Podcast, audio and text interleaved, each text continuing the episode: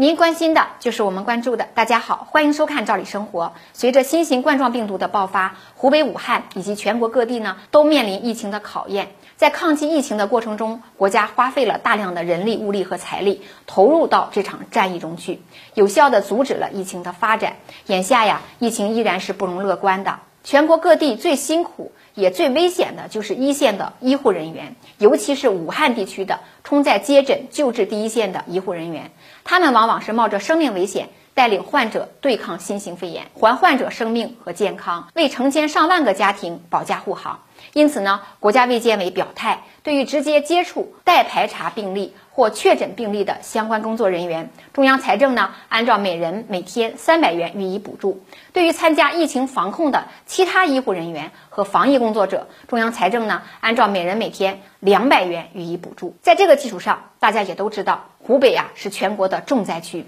因医护人手短缺，全国各地的医疗支援队都分别的驰援武汉。即使是这样，一线的医护人员也都是夜以继日、超负荷工作接诊、救治患者，这个风险和辛苦啊是难以想象的。因此呢，湖北省副省长也在二月一号新型冠状病毒感染的肺炎疫情防控工作例行新闻发布会上透露，所有在湖北省疫情防控一线参与应急处置的医疗卫生人员，每人将获得六千元补助。防治工作结束后呢，将安排免费体检。因此，医护人员得到国家乃至地方的补助红利是理所应当的。他们对国家和社会的贡献呀，实在是太大了。除了一线的一些医护人员以及防疫工作者，还有一部分人在这场疫情中也备受关注，那就是确诊的患者。因为这次疫情目前还没有特别有效的药物，因此救治和抢救难度大，花费呢也高。如果是自掏腰包，很多人承担不起。